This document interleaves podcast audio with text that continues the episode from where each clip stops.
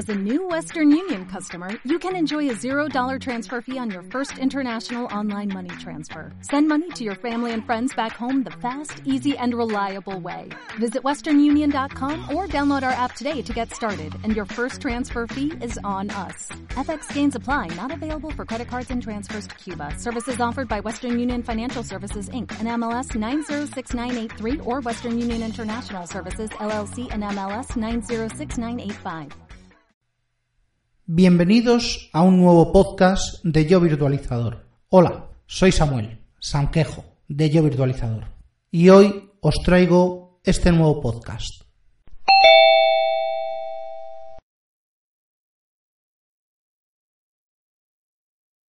Hola, hoy os traigo un contenido mucho más filosófico que técnico, las crisis, esas crisis.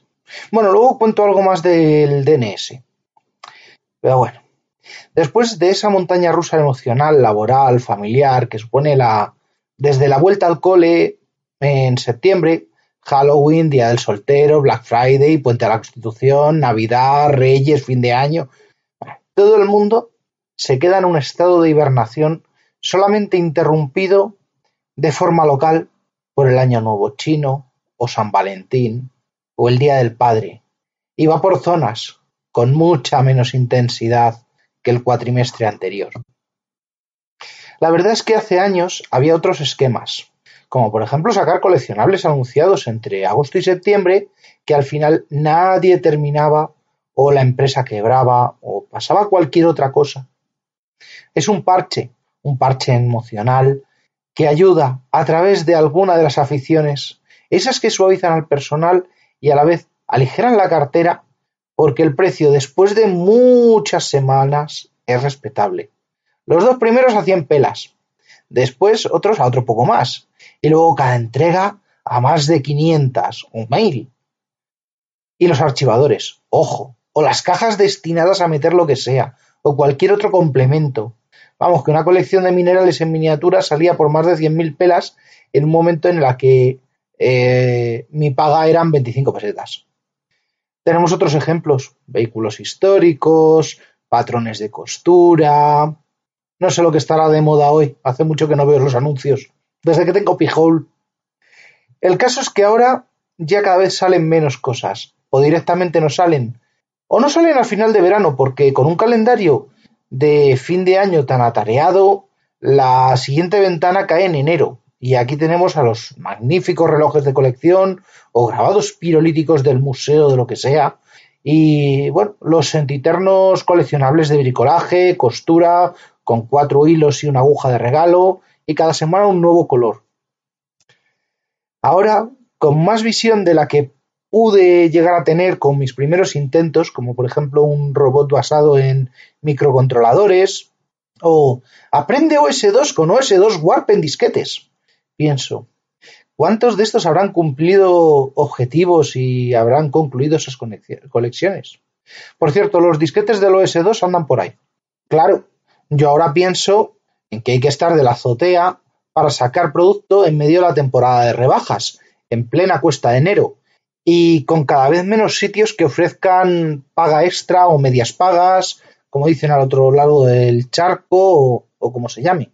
Y claro, la actualización del IPC no llega hasta final de febrero, pues que es algo que no tiene mucho sentido sin recurrir al sin sentido que supone la masa de sentimientos que gobierna el mundo.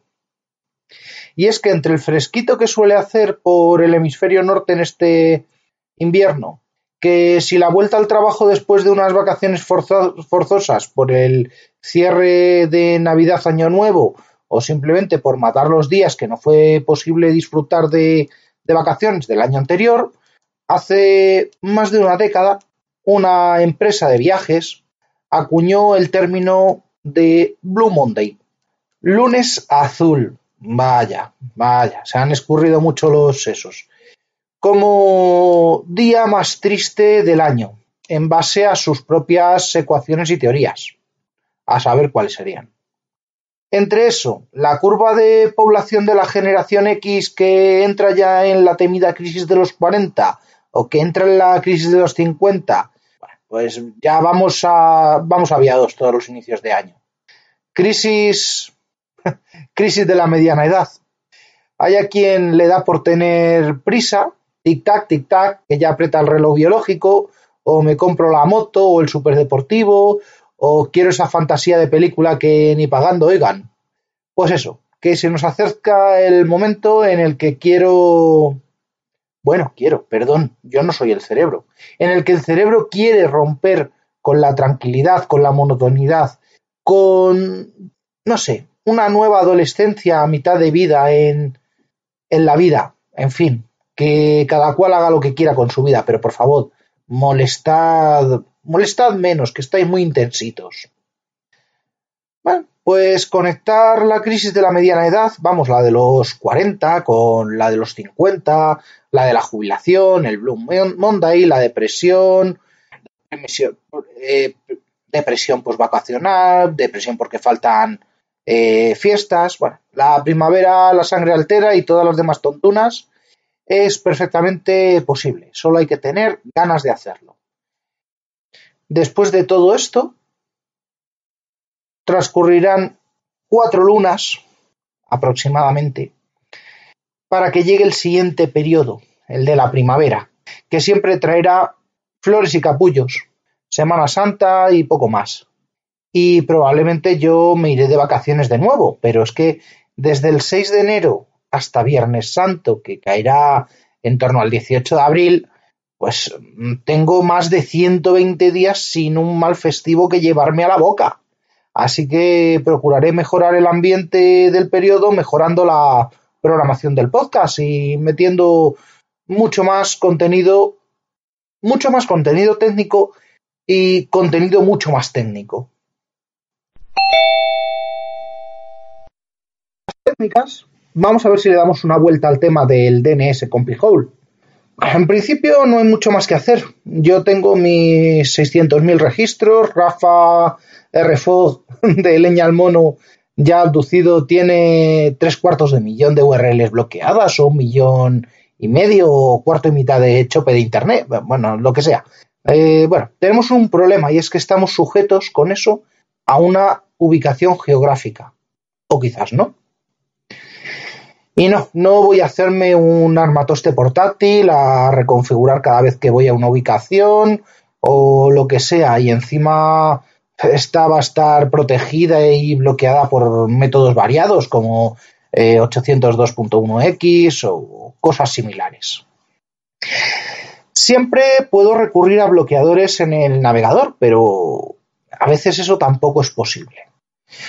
Vamos a desarrollar una solución basada en los conocimientos obtenidos del capítulo 20 y del 24 y dado que nos da igual el sistema que usemos y que podemos levantar máquinas, pues también que sea la, solución que más nos guste, la que nos aporte la idea. Vamos a ello. En la web de Debian hay un enlace al FTP o a sus espejos. Mm, yo voy a hacerlo con el método que me gusta, con una ISO e instalando.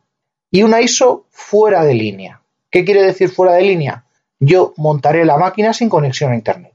Ya la conectaré a Internet cuando sea necesario.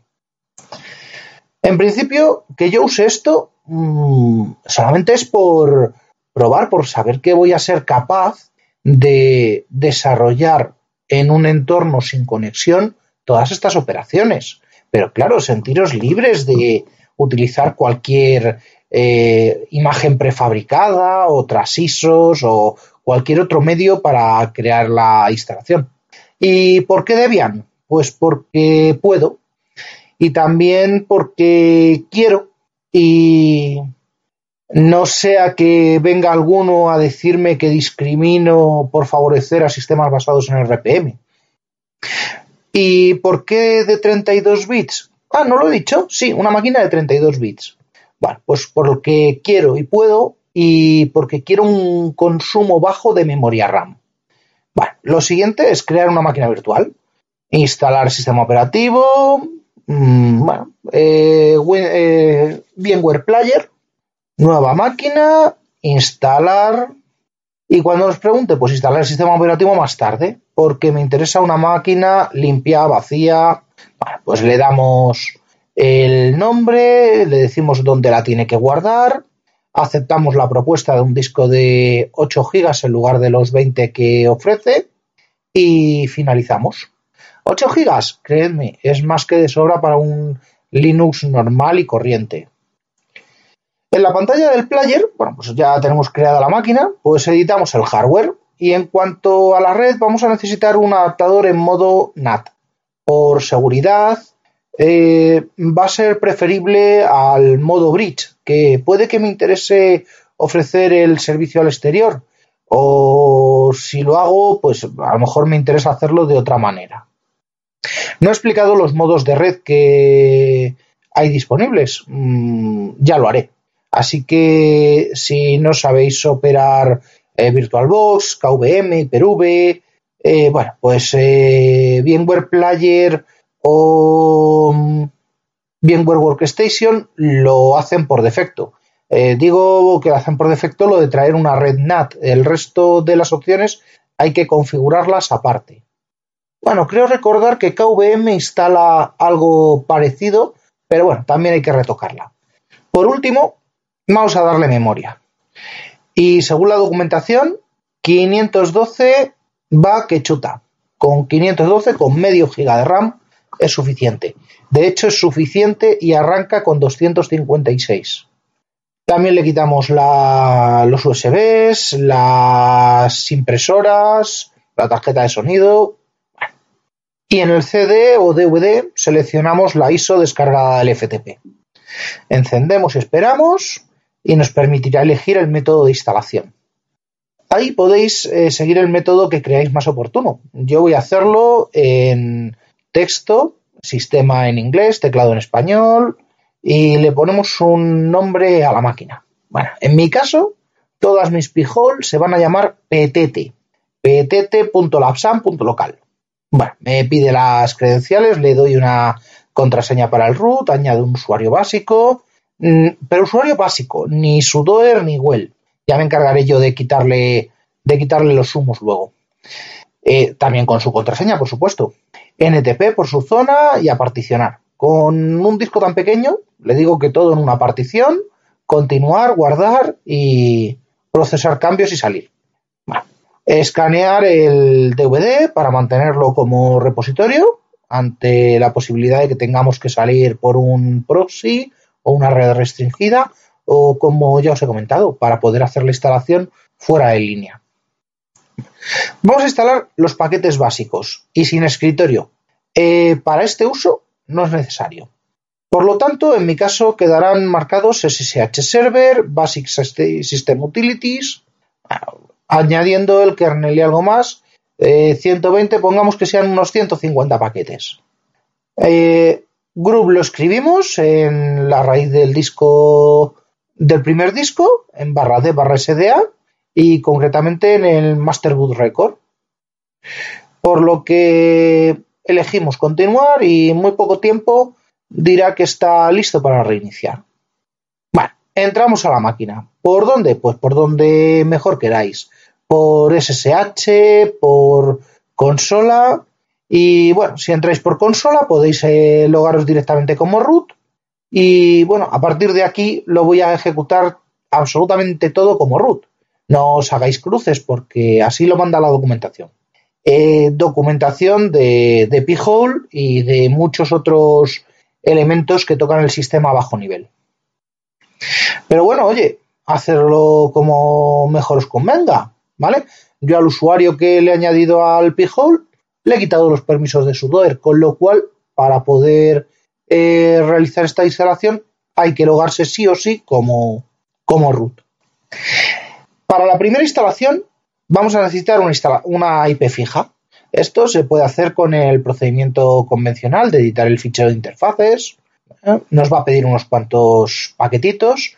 wget, curl, IHTTPD, NetTools, DNS+, SQL Elite, PHP, pide bastantes, bastantes cosas. Eh, por eso he dejado escaneado, me pedirá las ISOs del sistema y bueno, me he encontrado con paquetes que supuestamente están en los discos, pero que apt-get no los encuentra.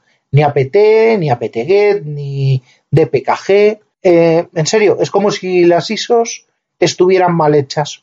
Y sí, he comprobado varias ISOs de Debian y estos paquetes no vienen. Y sí, estos paquetes no vienen.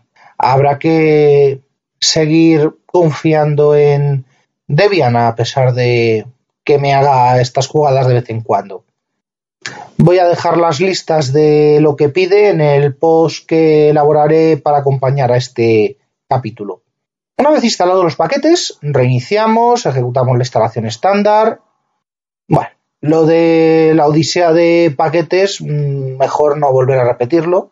Y así que, bueno, eh, también iré metiendo, que no se me olvide, todas estas máquinas que voy preparando, iré metiendo enlaces a que las podáis descargar para que podáis comprobar que realmente es, eh, eh, es esto que os digo. Pero bueno, y para que las uséis si queréis. Pero bueno, eso bajo vuestra propia responsabilidad y para Player o Workstation o, o SX, pero eso sí, bajo vuestra propia responsabilidad. Ahora seguimos. Que lo primero que voy a decir es que voy a asumir un público objetivo Windows. ¿Y por qué? Pues porque más de 4 de cada 5 usuarios en el mundo son usuarios de Windows. Eh, no cuento móviles, no cuento cacharros post-PC, pero bueno, entre posibles usuarios de lo mío, solo cuento con usuarios Windows, algún usuario de Linux y poco más. Del resto, bueno, pues el que sabe de Linux sabe de sabe lo que hace y cómo hacer lo que aquí cuento. Y el que usa Mac, bueno, pues eh, como en Mac no hay problemas de publicidad, ni de virus, ni nada, pues no, ellos no lo necesitan, así que no cuento con ellos. Ya tenemos una máquina virtual reiniciada. Y bueno, queremos que use nuestro DNS, puesto que a lo mejor estoy en un hotel, estoy con un portal cautivo y demás, o estoy en una empresa donde hay otra conexión definida, o estoy con los datos del móvil y veremos un notable ahorro de datos, por cierto, o, en casa de unos colegas donde he ido a echar la partida. El primer paso siempre es obtener la información. Bien, yo lo primero que voy a hacer es ejecutar eh, ipconfig barra all barra all para que me muestre a dónde estoy conectado, la dirección IP y qué direcciones de DNS tengo y sobre todo en qué interfaz estoy conectado. También me saldrán las dos interfaces correspondientes a host only y NAT. Y además de una muy curiosa, la de Lupac. También se puede obtener esta información con NetSH y tal por aquello de los perfiles. Bueno, ya veremos. El siguiente paso es acceder a la interfaz del P-Hole eh, que tenemos en la máquina virtual. Y para hacer, vamos a poder hacerlo puesto que tenemos eh, la máquina en una red accesible por la máquina local a través del adaptador de NAT. Pero no es accesible desde fuera. Por lo tanto, navegador IP del P-Hole que hemos configurado antes. Y en la sección de configuración, servidores de DNS, elegimos los personalizados que tenemos de la configuración que nos ha volcado NetSH o ipconfig. En la mayoría de los casos será el router o los de la operadora de la conexión, eh, pero podemos ponerlos de Google o Quantnime o Cloudflare o en caso de que sea un portal cautivo o una red de empresa, pues mejor los que ha entregado el DHCP al, ordenador. Otra cosa que hay que hacer es fijar el sufijo de la conexión. En la misma pantalla abajo. Esto es aplicable a sitios con portal cautivo o redes de empresas. No es necesario ni con el móvil ni en la casa del colega de turno. Por último, configuraremos nuestro equipo. ¿Y por qué digo que configuraremos nuestro equipo? Pues porque nuestro equipo tiene que dejar de preguntar al servidor asignado por DHCP y tiene que preguntar al p-hole. Por lo tanto, centro de redes y recursos, buscamos la conexión, sea Wi-Fi, sea cable, sea Bluetooth, y vamos a las propiedades de conexión, o mejor, En Windows 8, propiedades del adaptador, eh, Windows 8 y anteriores, propiedades del adaptador, propiedades de IPv4. Bueno, la dirección IP se queda tal cual. Obtener una dirección IP automáticamente.